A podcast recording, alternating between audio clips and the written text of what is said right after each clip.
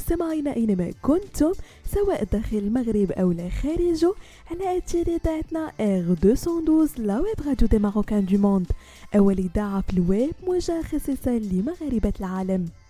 وكما العادة مستمعينا فقرة Care Week كنرافقكم مجموعة من المواضيع اللي كتهم الصحة الجسدية والنفسية ديالكم. كنعيشوا جميع مستمعين أجواء كأس أمم إفريقيا المقام حاليا بالكوتيفوار اللي كتعرف منافسة قوية بين منتخبات القارة السمراء. شيء اللي كيخلي العديد من الجماهير إنها تسافر باش تشجع منتخبات بلادها. لكن أحيانا حماس كرة القدم قد يكون قاتل. مع انتشار العديد من الأمراض والفيروسات المميتة اللي كتنتقل عن طريق العدوى. وباش تجنبوا هذا الشيء من الضروري أنكم تقوموا بالتلقيحات اللازمه للوقايه ما أمكن من هذه الأمراض قبل ما تسافروا. اولا الملاريا. مرض طفيلي كينتقل إلى البشر عبر لدغة البعوض حامل العدوى.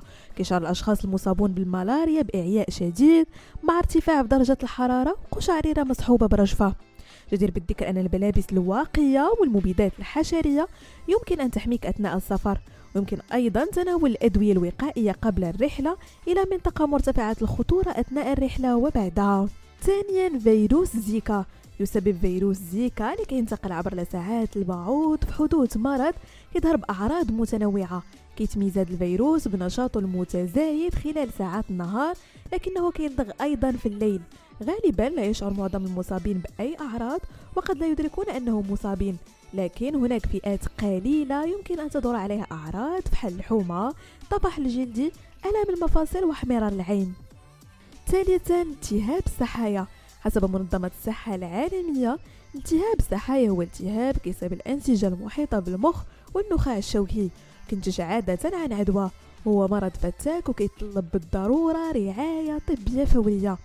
كاين عدة أجناس من البكتيريا والفيروسات والفطريات اللي يمكن لها تسبب التهاب السحايا ويعد من أكثر أنواع التهاب السحايا خطورة ويمكن أن يفتك بالمصاب به في غضون 24 ساعة.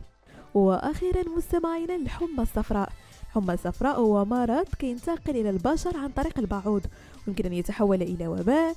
كتنتج الحمى الصفراء عن فيروس مفصليات كينتقل الإنسان عن طريق نوع محدد من البعوض كيتسمى بالزاعجة أو المدمومة.